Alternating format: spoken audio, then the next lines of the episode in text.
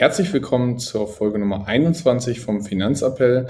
Heute erfahrt ihr alles zu den US-Midterms, dem FTX-Drama am Kryptomarkt und der Aktienreformrente der gesetzlichen Rentenversicherung. Viel Spaß!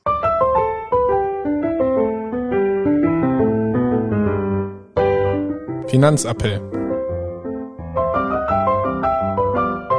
Beratung on Demand.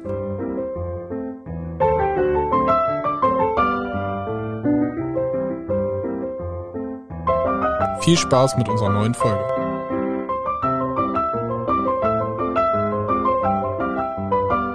Hallo Marius, so wieder im geregelten Rhythmus. Heute Mittwoch, 9. November. Wie geht's dir? Ja, mir geht's wunderbar. Ähm, kann mich nicht beklagen und äh, freue mich auf unsere heutige Folge. Und wie sieht's bei dir aus? Ja, auch alles bestens soweit. Einiges passiert am äh, Markt. Diesmal nicht unbedingt der, der Aktienmarkt, der extrem reinschlägt, sondern eher der Kryptomarkt. Aber da kommen wir später zu. Und so ist es. Ich würde sagen, wir starten erstmal mit dem Thema, was, glaube ich, gerade alle beschäftigt. Und das sind äh, ja die US. Ein Highlight der Woche. Ach so, das beschäftigt alle, ja, genau. Das beschäftigt alle aktuell. Ja. Was war dein Highlight der letzten Woche? Ja, tatsächlich fand ich sehr schön. Ähm, am Sonntag hatten wir mal wieder ein schönes Familiengrillen. Fand ich, ähm, ja, sehr angenehm. Schön leckeres Essen, alle beisammen sein, bisschen quatschen war ein schöner, schöner Ausklang für den Sonntag. Das ist doch schön. Ja, dann kann ich das ja nicht auch nehmen. ähm, dann äh, nehme ich unsere beiden gewonnenen Heimspiele am Samstag. Äh, wieder mal 3-1 gewonnen, beide Spiele. Also das ist die 3-1-Saison. Hm, bislang jedes Spiel 3-1 gewonnen. Sehr gut. 3-0 können wir nicht. Gut. Äh, ansonsten würde ich sagen, dann darfst du jetzt mit deinen US-Midterms starten. Was äh, geht, vor allem das ist spannend für mich, weil ich habe mich damit absolut gar nicht beschäftigt. Du wirst mir jetzt auf jeden Fall was erzählen, was ich noch nicht weiß. Also, US-Präsident Biden hat jetzt sozusagen die Hälfte seiner Amtszeit rum und dann finden in den USA immer die sogenannten Midterms statt. Bedeutet, grundsätzlich geht es da eigentlich darum, also da werden, ja, da wird das Repräsentantenhaus sozusagen neu besetzt oder ein Teil davon neu besetzt. Und ja, es ist meistens so, dass tatsächlich, wenn ein Präsident ähm, oder die regierende Partei, in dem Fall jetzt die Demokraten, an der Macht ist und den Präsidenten stellt, dass in der Regel bei den Midterms dann meistens es so ist, dass die andere Partei, also in diesem Fall die Republikaner, ähm, dann gewinnen und somit die, ich sag mal, herrschende Partei oder regierende Partei äh, ja nicht mehr so durchregieren kann weil sie sozusagen nicht mehr die Mehrheit auch im Repräsentantenhaus hat. Und ja, danach sieht es aktuell ganz klar aus. Also im Senat, aktuelle Zahlen heute Morgen, ist es noch ausgeglichen von den Sitzen. Es sind natürlich noch nicht alle Sitze verteilt und ausgezählt. Im Repräsentanten, Repräsentanten, Repräsentantenhaus, genau, ähm, ist es so, dass die äh, Republikaner wohl ja sehr deutlich oder auf jeden Fall ihre Mehrheit holen werden. Und dementsprechend ist es für Biden dann anschließend nicht mehr ganz so einfach, Gesetze zu erlassen und durchzuregieren. Ähm, ja, hat man auch vorher schon so ein bisschen an den Zahlen gehört, obwohl so Umfrageprognosen und so weiter natürlich immer nicht ganz so viel aussahen, wie man das einmal gesehen hat bei äh, Trumps Wahlsieg. Aber 40 oder ja, weniger als 40 Prozent der US-Bürger sind zufrieden. Bedeutet irgendwie, da ist eine große Unzufriedenheit da. Und ja, allgemein ist es so, grundsätzlich ähm, ist es für die Aktienmärkte gut, wenn, ich sag mal, die Regierungspartei nicht mehr komplett durchregieren kann, weil dann gibt es keine starken Veränderungen oder man hat keine Angst davor, weil die sich darauf einigen müssen über die Parteien hinweg und dann entstehen mal Kompromisse und dann gibt es nicht so, ja, ich sag mal, haben die Sachen, die beschlossen werden, nicht so starke Durchsetzungskraft. Und das führt dazu, dass es, weil es mehr Planbarkeit gibt, in der Regel ähm, an den Aktienmärkten besser läuft.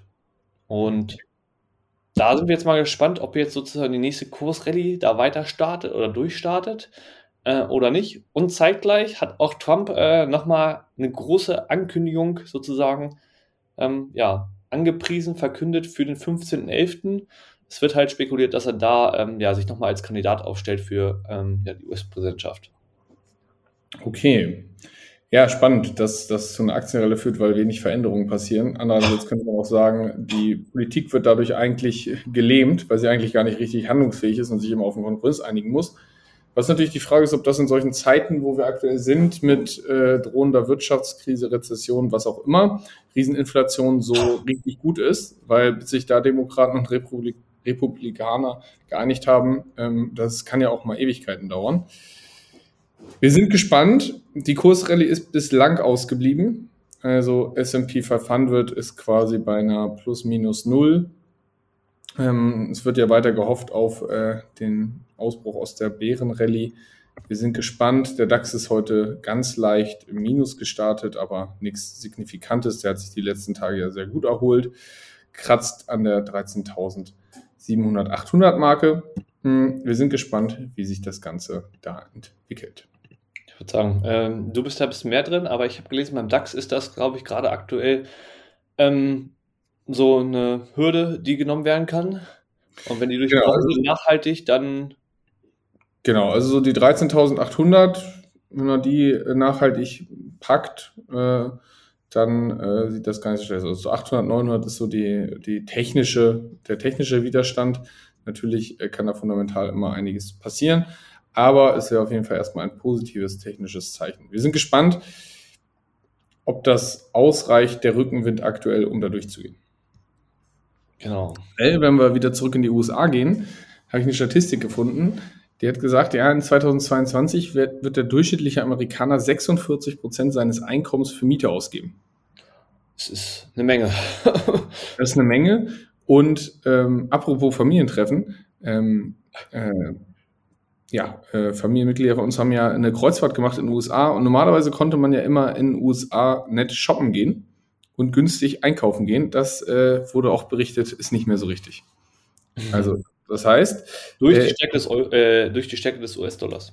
Genau, durch die Stärke des US-Dollars und aber auch durch die Preiserhöhung in den USA, weil in den USA haben wir eine ganz andere Inflation als hier in Deutschland, haben wir schon mal darüber berichtet in den Inflationssonderfolgen dass wir da viel mehr Preissteigerungen bei den täglichen Gütern und Konsumgütern haben.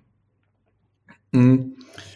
Ja, so viel erstmal zum, zu USA. Das heißt, da haben wir ja schon gesagt, okay, Häuser kaufen geht zurück, Mieten geht zurück, die Amerikaner geben ganz viel für die Miete aus.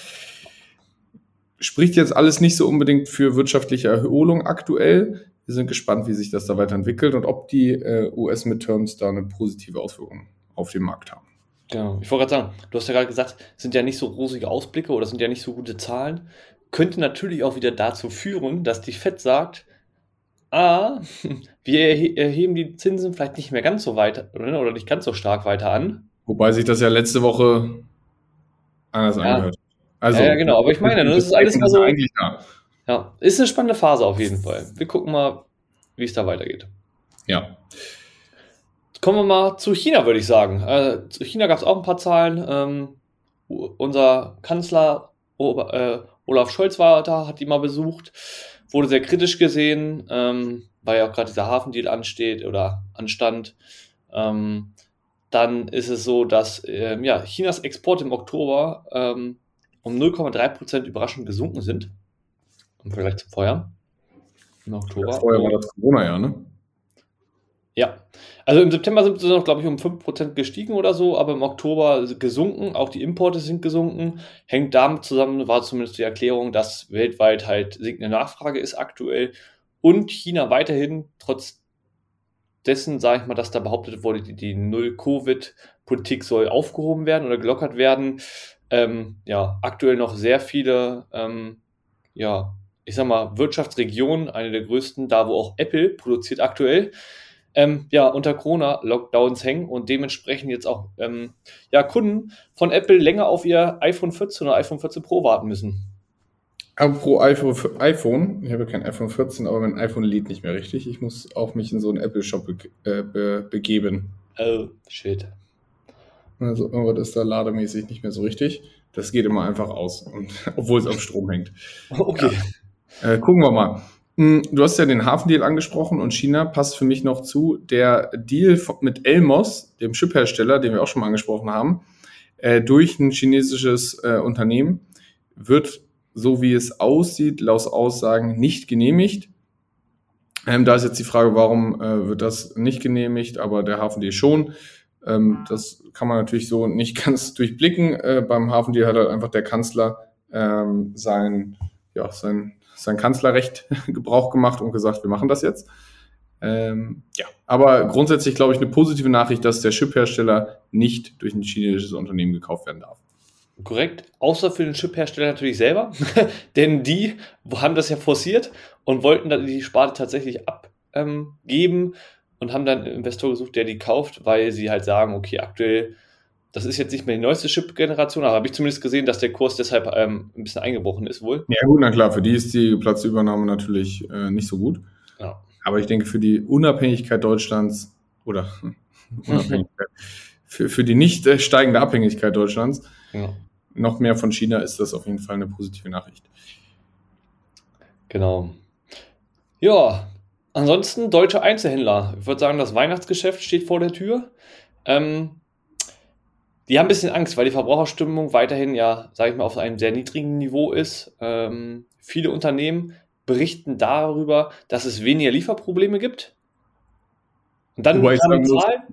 Nur 74,9 Prozent finde ich gar nicht so wenig. Ja, genau. Ich, ich, dachte auch so, oh, okay, die Probleme waren also doch noch größer bei den Lieferketten. Ich dachte, ähm, das wäre schon besser geworden. Ähm, am Herzen trifft es aber natürlich so die klassischen Lebensmittelhändler. Da klagen über 90 Prozent der Betroffenen über Lieferprobleme noch. Ja. Finde ich beeindruckend. Ja, also hätte ich auch nicht gedacht, dass die Zahlen noch so hoch sind. Und ähm, die Angst vorm Weihnachtsgeschäft haben ja auch Amazon und die ganzen äh, großen Konzerne, Zalando und so weiter und so fort, haben das ja auch schon in ihren Quartalszahlen berichtet, dass sie einen eher ja, pessimistischen Ausblick für das Q4 haben. Das Weihnachtsgeschäft, das Topgeschäft, sagen alle, wird unter den Erwartungen zurückbleiben. Ja, da bin ich mal tatsächlich gespannt, ob das dann so ist oder ob es dann da noch eine negative, positive Überraschung gibt. Ja, da bin ich auch mal gespannt. Und ich habe mir mal ein bisschen, äh, wo wir ähm, bei US-Titeln sind und dergleichen, ich habe mir mal ein bisschen genauer angeguckt. Äh, das war eine der beliebtesten Aktien so 2020, 2021. So das Ding, GameStop war, glaube ich, 2020, ne? Meine ja. Ja, da ist ja so dieser Robin Hood-Hype aufgegangen. So dieses, okay, Robin Hood, ich, äh, ist ja so eine Trading-Plattform, wo ich äh, Aktien kaufen kann, aber auch Optionsscheine und so weiter und so fort und auf ähm, Kredit handeln kann. Und mit diesem GameStop-Ding war es ja so, dass die, die kleinen Anleger gegen die großen Hedgefonds gewonnen haben und da diesen Short Squeeze äh, quasi initiiert haben. So, das heißt, dass da große Hedgefonds, die gegen äh, auf fallende Kurse gewettet haben bei GameStop, quasi liquidiert wurden. Das hat einmal geklappt, danach ganz oft nicht wieder. Ähm, und Robin Hood war da eigentlich so auf dem Höhepunkt der, ja, der Börsenzeit vom Unternehmen. Und jetzt kamen auch die Quartalzahlen raus und es soll gar nicht so sehr ums Unternehmen gehen, äh, sondern es geht eher darum, dass man sagt, okay, bei Robin Hood hat der Median-User 200 bis 300 Dollar auf dem Konto. Jetzt nicht so viel. Nee. So, das heißt, es ist eher kleines Spielgeld. Median, ne, der Durchschnitt ist irgendwo bei 1000, aber Median ist ja dann, man, manche haben ja richtig was drauf, also um da nochmal kurz den Unterschied äh, klarzustellen. Wenn man sich dann anguckt, wie ist denn so die Performance des durchschnittlichen Robinhood-Users, ist rausgekommen, äh, oder ist die Auswertung von Robinhood selbst, also das sind jetzt äh, Zahlen von denen, ähm, hat der Durchschnitt die Hälfte seines Geldes verloren, der, der Median natürlich deutlich mehr und viele hatten Totalverlust. Das heißt aber, selbst der Schnitt mit den Gewinnern und allen hat über die Hälfte des Geldes verloren. Das ist, wenn man sich das anguckt, so das Zehnfache, wenn ich einfach im MSCI World gewesen wäre. Ähm, und das finde ich schon sehr krass. Und da sieht man halt dran, dass das keine Vermögensaufbauplattform ist, sondern das ist halt eine Casino-Plattform, das ist eine Zockerei, wie wir es immer gesagt haben. Aber jetzt kann man es hier mal in eins zu eins Zahlen vom Unternehmen belegen. Das fand ich eigentlich ganz spannend wollte sagen, also ähm, interessante Zahlen. Die einzigen, die wahrscheinlich da Gewinn mach, gemacht haben, ist äh, die Plattform, würde ich jetzt mal annehmen. Genau, und das kann man, das habe ich auch nochmal rausgesucht, nämlich, denn mh, hm, Robinhood hat mit Aktienhandel, also klassischen Vermögensaufbau mit Sachwerten, nur 31 Millionen Umsatz gemacht. Das sind 8,5 Prozent des gesamten Umsatzes. Das ist nicht so viel. Ja, nämlich das große Geld wird verdient mit 124 Millionen mit Optionen und Hebelprodukten mhm. und 41 Millionen mit Kryptohandel und auch Krypto noch gehebelt und mit Optionen.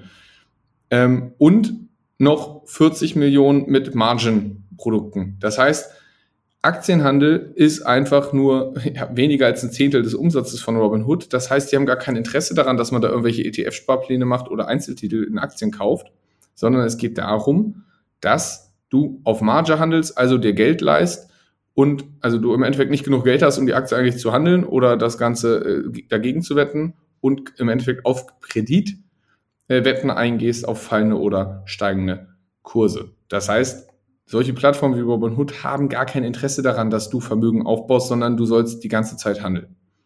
Ja, das ist, ja, also genau den Eindruck hatte ich auch von der Plattform. Ähm, aber ich sag mal, ist natürlich ein großes, macht natürlich vielleicht Spaß zu zocken. Ähm, und es ist ja leider auch so, dass der Mensch leider dazu neigt, ähm, ne? Konsumkredite allgemein sind ja in der Regel nicht gut. Und genauso ist das leider auch, wenn ich da äh, am Aktienmarkt handle. Noch schlimmer ist, wenn ich Kredite am Aktienmarkt aufnehme, genau. genau. Und äh, wenn man dazu noch aber ein, ein Fun-Fact sagt, hätte man 1000 Euro äh, mit 1000 Euro äh, alle zehn großen äh, Werbepartner des Super Bowls vom letzten Jahr geschortet, dann wäre man jetzt übrigens Millionär. Das waren nämlich, um eine Überleitung zu schaffen, unter anderem FTX, Coinbase, ähm, äh, Cloudflare und so weiter und so fort. Das heißt, äh, da schaffen wir die Überleitung zu FTX. Hm, die zweit- oder drittgrößte, da streiten sich die Leute ein bisschen, sagen wir die zweitgrößte Kryptobörse weltweit nach Binance. Und diese beiden haben sich gestern so ein bisschen gestritten über Twitter, wie man das ja heutzutage macht. Das haben sie wahrscheinlich bei, äh, bei Elon Musk gelernt, weil Binance ist ja auch einer der Geldgeber für den Twitter-Deal. So, da dreht sich wieder ein Schuh zu Elon Musk. Das heißt, deswegen hat sich der Binance-CEO auch gesagt, ach komm, wir machen das Ganze ja auch mal auf Twitter und äh, machen mal solche Ankündigungen hier eben ganz entspannt auf Twitter. Was ist passiert? Äh, es gab Finanzdokumente von Alameda, das ist so eine ja, Research Newspaper Magazin, und ähm, die wurden von Coindesk, also einer anderen Plattform, verifiziert und die haben auf Probleme in der Bilanz bei FTX hingewiesen, also bei der Kryptobörse. Und da hieß es, dass die Werte, ja, also die Vermögenswerte nicht mit den Verbindlichkeiten übereinstimmen. Das heißt, lass mich über, Geld. Ich wollte sagen, lass mich überraten, es war jetzt nicht im positiven Sinne, sondern eher negativ. Genau. Also irgendwie ist da nicht das Geld da, was da sein sollte. Ähm, und witzige Fun Fact als Hintergrund ist, Binance hat große Anteile an FTX schon immer besitzen, besessen an der Kryptobörse, weil FTX war damals ganz, ganz klein und war so ein Startup und Binance hatte halt seine Shares drin gekauft. Und sie waren ganz lange äh, eigentlich ja kein, keine Wettbewerber, bis FTX dann halt extrem schnell gestiegen ist. Und dann hat äh, Binance jetzt beschlossen, okay, weil FTX hat sich bei irgendeinem ja, Regulator, äh, öffentlichen, äh, was auch immer, äh, Kontrollgremium schlecht für Binance geäußert. Also der CEO hat, hat quasi Binance so gesagt, ja, hier bei Binance müsst ihr auch mal genauer hinschauen, die machen das auch nicht alles ganz richtig. Daraufhin hat Binance gesagt, okay, äh, FTX und wir sind keine Freunde mehr, wir verkaufen unsere Shares. Ähm, das hat da, zufolge, jetzt müssen wir uns mal ganz kurz einmal die Zahlen hier raussuchen. Binance hat nämlich zwei Billionen, also hat gesagt, okay, den Payout müssen sie zwei Billionen in FTT-Token, also in den Krypto-Token der FTX-Börse machen. Zwei Billionen US-Dollar. So, der ist quasi ja das, äh, ja, das Gas von der Börse. So, wo man sagt, okay, damit läuft quasi der ganze Laden bei FTX. Jetzt ist das Problem, dann hat der Binance CEO bei Twitter angekündigt, yo, ähm, wir verkaufen jetzt unsere Shares. Also wir verkaufen jetzt zwei Billionen FTT-Token. Dazu muss man wissen, dass die, das Handelsvolumen aktuell am Kryptomarkt eh nicht so hoch ist und bei dem FTT-Token eh noch nie so hoch war. Wenn dann jemand hingeht und sagt, ich verkaufe zwei Billionen davon, haben natürlich ganz viele User und Holder von diesem Token gesagt, ja, ich verkaufe das jetzt. Über Nacht, Panic Sale, ging so minus 20 Prozent runter. Das Ganze hatte Kettenreaktion ähm, und Binance hat ja auch gesagt, okay, wir äh, verkaufen da unsere 2,1 Milliarden Tokens vom Wert her. Und Ja, führt im Endeffekt dazu, dass gestern Abend der Kurs 76 Prozent nochmal eingebrochen ist. Das Ganze übrigens äh, eh schon von einem sehr niedrigen Stand. Also wir sind datieren aktuell bei 4 Dollar und 40 Cent. Ungefähr bei diesen minus 76 Prozent, die ich eben gesagt habe. Wenn man sich das Ganze vom All-Time High anguckt, also im, ne, was haben wir hier für ein Datum? Oktober 21 war dieser Token bei guten 80 Dollar. Das heißt, da wurden eben mal 96 Prozent vom ja, Tokenwert vernichtet. Tja. So, so viel zu Krypto und ich mache da irgendwie äh, relativ viel Spaß und das ist ja alles ganz sicher. Und FTX war das gehypte Krypto-Börsenunternehmen schlechthin. Also das heißt, wurde von allen in der Branche nur gelobt, es war alles toll. Das heißt, auch mit solchen Unternehmen kann man da echt auf die Schnauze fallen. Ähm, ich will nicht sagen, aber ist wohl ein bisschen nach hinten äh, gegangen, ne? Der, der, Schritt, dass man Binance ein bisschen ankackt und ähm, dann halt selber so abverkauft wird.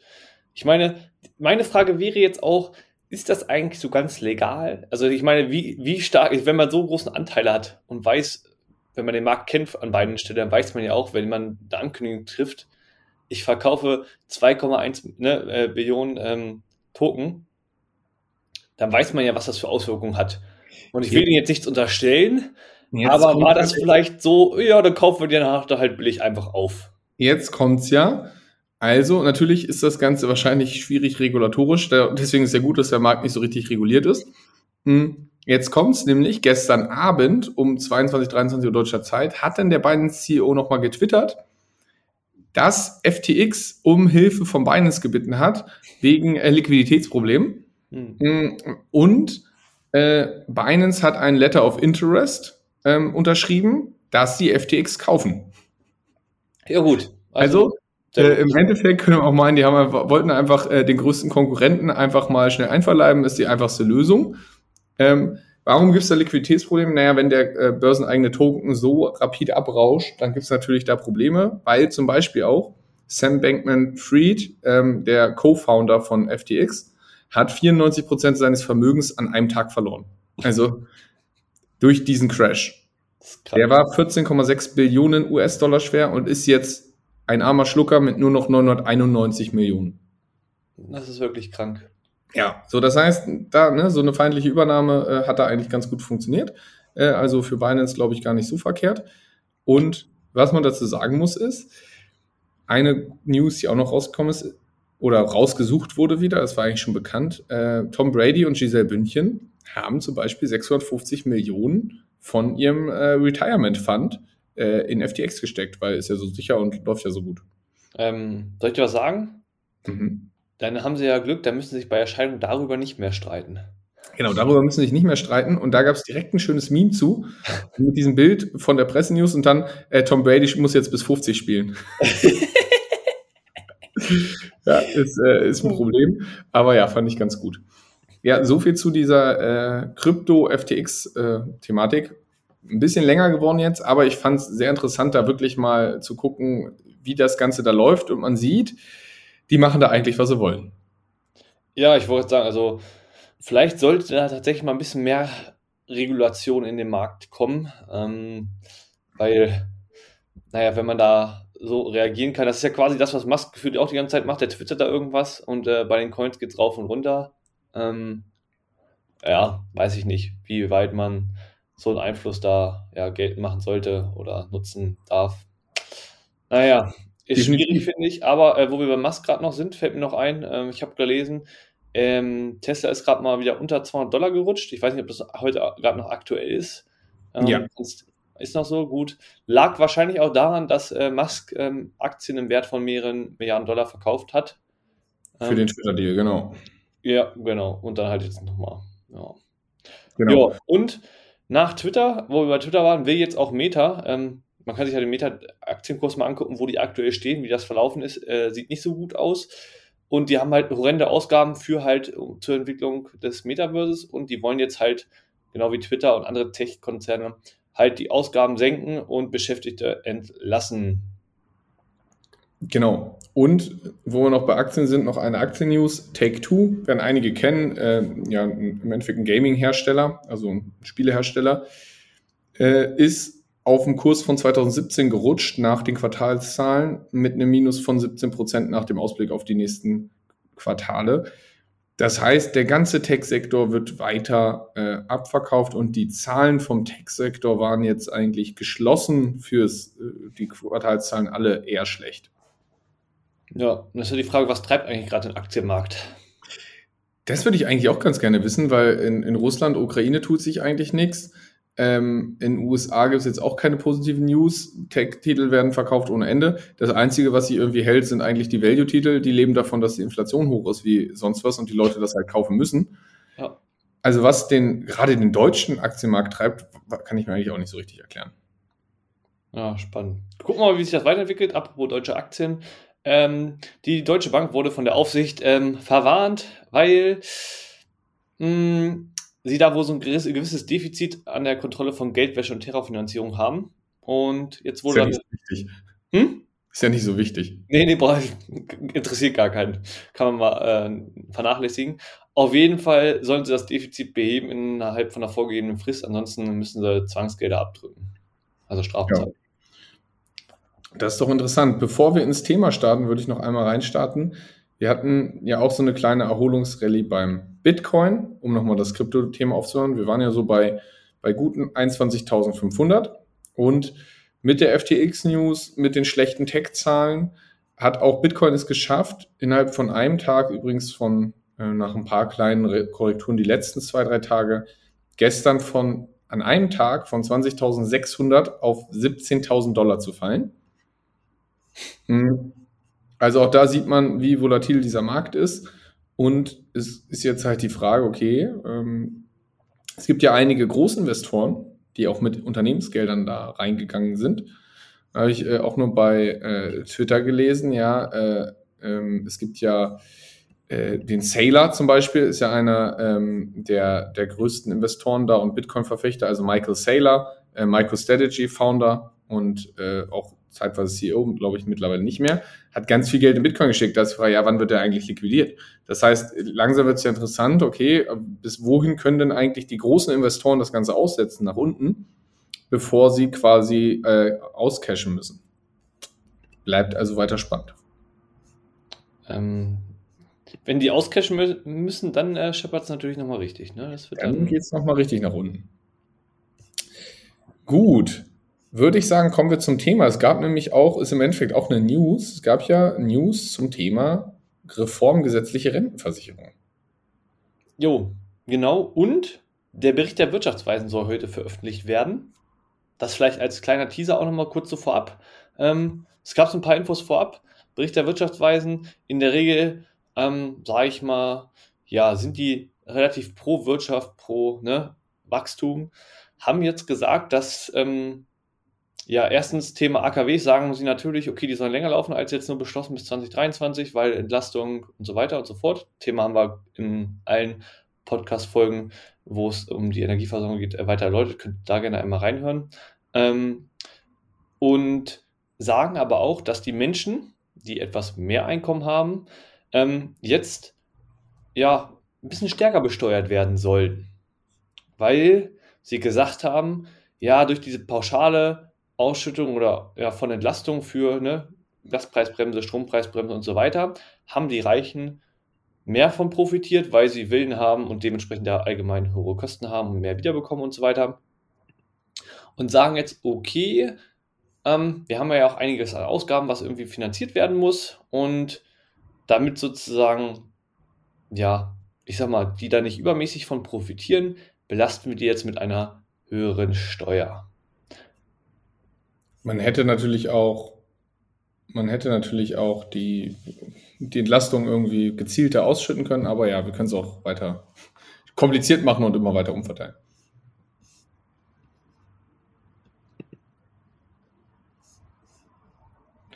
So, ähm, gehen wir weiter.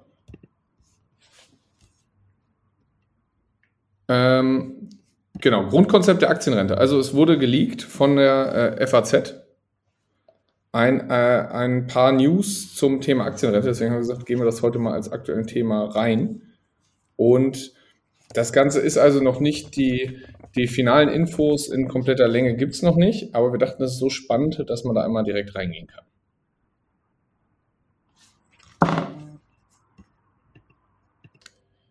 So, eben gab es kleine technische Probleme. Weiter geht's. Also das Grundkonzept der Aktienrente, geleakt von der FAZ, werden jetzt die Maßnahmen und die Grundideen.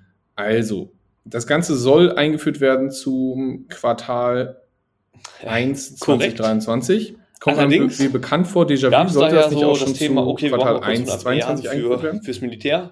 Hm, da ist das Genau, man hat keine Idee, wie es laufen sollte, dann ist das halt mal kurz unter den Tisch gefallen. Und wir hatten eigentlich noch gar keine Idee, wie es laufen soll.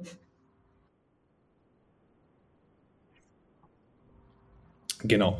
Ansonsten ist das Ganze eigentlich relativ gleich geblieben von dem, was man so schon mal gehört hatte. Also es soll ein Fonds mit 10 Millionen, äh 10 Milliarden, Entschuldigung, ein bisschen mehr ist es doch, 10 Milliarden Startvolumen aus dem deutschen Staatshaushalt finanziert werden und damit soll es Korrekt. losgehen, Da dass auch die Aktienrente Ja, sagen wir Kapitalstock die gesetzliche Fonds, äh, können auch Aktien mit rein, soll. die vom deutschen Staat gehalten werden, zum Beispiel Telekom.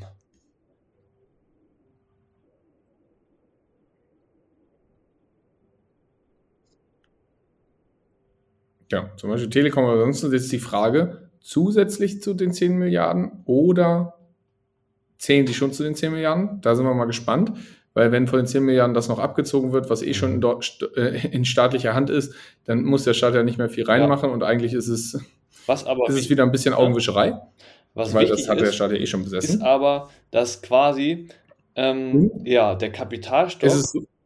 Ja, nicht direkt die zusätzlichen Rentenansprüche ne, der einzelnen Versicherer irgendwie aufstockt oder sowas oder dafür ist, für den persönlichen.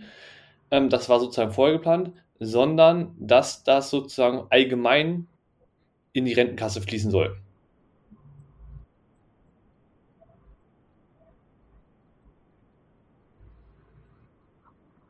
Genau, es wird quasi so ein allgemeiner Staatsfonds. Es gibt also nicht, wie mal geplant, da hatten wir ja auch eine Folge zu, mal geplant quasi dein persönliches Aktiensparkonto vom Staat. Und da war ja auch geplant, dass man auswählen kann, okay, wie soll das eigentlich investiert werden? Äh, ja, ganz konservativ, mittel oder in, äh, ein bisschen mehr mit Aktien. Das ist jetzt geschoben, das gibt's nicht mehr. Es soll jetzt einfach eine ja, ein quasi Staatsfonds wie in Norwegen geben und der soll dann äh, die gesetzliche Rentenversicherung in Zukunft bezuschussen, wie jetzt schon passiert mit Staatsgeldern. Also werden jetzt ja schon 110 Milliarden in die gesetzliche Rentenversicherung bezuschusst und das soll dieser Aktienfonds dann einfach in Zukunft zusätzlich unterstützen. Das heißt, eigentlich schieben wir, also versuchen wir nur das Staatsgeld irgendwie, also genau. wir nehmen jetzt Also Kredite auf, ist, um Geld in muss ja Aktien zu investieren, um und dann eine gesetzliche ab Rentenversicherung, nicht 2030 ne, funktioniert, bis weiter dahin, zu wo dann sozusagen die demografische Wandel dann so richtig rein ähm, haut, ähm, das irgendwie abzufedern. Mit 10 Milliarden haben wir schon mal drüber gesprochen, ausgeführt, das ist halt irgendwie so ein Tropfen auf dem heißen Stein, der wird halt nicht helfen, wenn man überlegt, dass jedes Jahr aus Bundeshaushalt, also wir als Steuerzahler da irgendwie eh schon äh, 100 Milliarden reinfeuern äh, zur Unterstützung, damit das ansatzweise nur gehalten werden kann. Ja,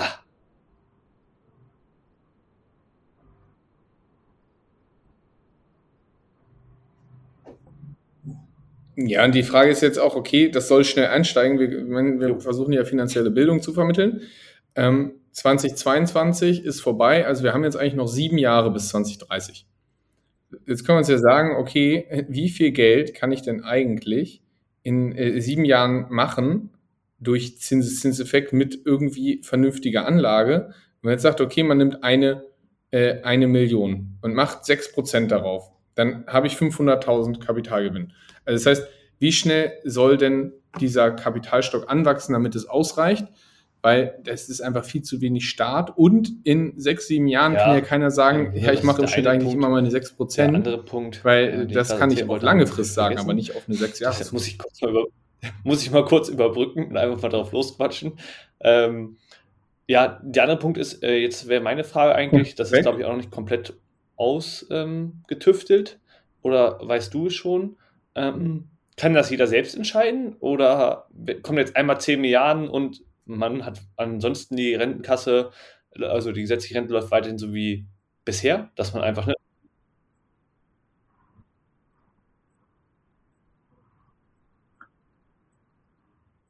Ja, genau. Also so wie, so wie der League aussieht, ist es so, es gibt kein persönliches Konto wie in den USA, man darf selber nichts entscheiden, sondern der Staat nimmt jetzt 10 Milliarden, legt die irgendwo an, wie der Staat es für richtig hält und bezuschusst damit einfach wie aktuell mit der großen Gießkanne die gesetzliche Rentenversicherung. Das heißt, Umkehrschluss meiner Meinung nach, die Hoffnung, dass aus der gesetzlichen Rentenversicherung durch diese Aktienrente zumindest vielleicht in 20, 30, 40 Jahren, wenn ich in Rente gehe, mal mehr rauskommt, ist eigentlich komplett dahin, weil es ist eigentlich nur eine, ja, eine Staatsfinanzierung, die ein bisschen ja, beschönigt wird durch, äh, wir legen mal Geld in Aktien an. Also der Staat könnte auch einfach sagen, ohne dass er die Rente bezuschusst, nee. also es hat nichts mit einer Aktienrente zu tun, eigentlich sagt der Staat, wir machen jetzt einen Staatsfonds und was er mit dem Geld macht, kann er dann ja eh für sich selbst entscheiden.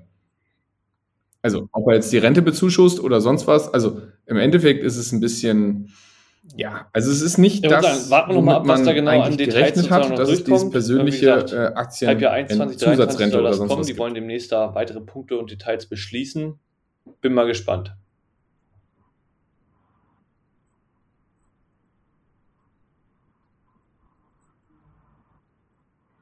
Genau, also mal gespannt, wann, das müsste jetzt ja eigentlich in den nächsten Tagen, wenn der Leak jetzt draußen ist, in den nächsten Tagen ein offizielles Statement dazu geben. Sind wir gespannt, wie das Ganze da aussieht und ob es da weitere News gibt. Wir halten euch auf jeden Fall auf den Lau Laufenden. Genau. Gut, dann würde ich auch sagen, so sind wir Woche für heute soweit durch. Und wir können und uns noch überlegen. Wir hören uns nächste Woche zu einem News-Update. Äh, reden.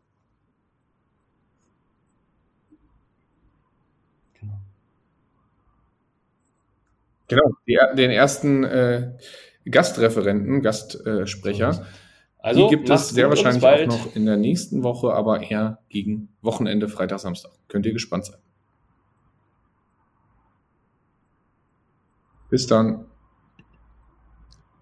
Hierbei handelt es sich um keine Finanz-, Anlage- oder Steuerberatung, sondern lediglich um unsere persönliche Meinung. Wir können das Risikobewusstsein jedes Einzelnen nicht bewerten und übernehmen für Verluste keine Haftung.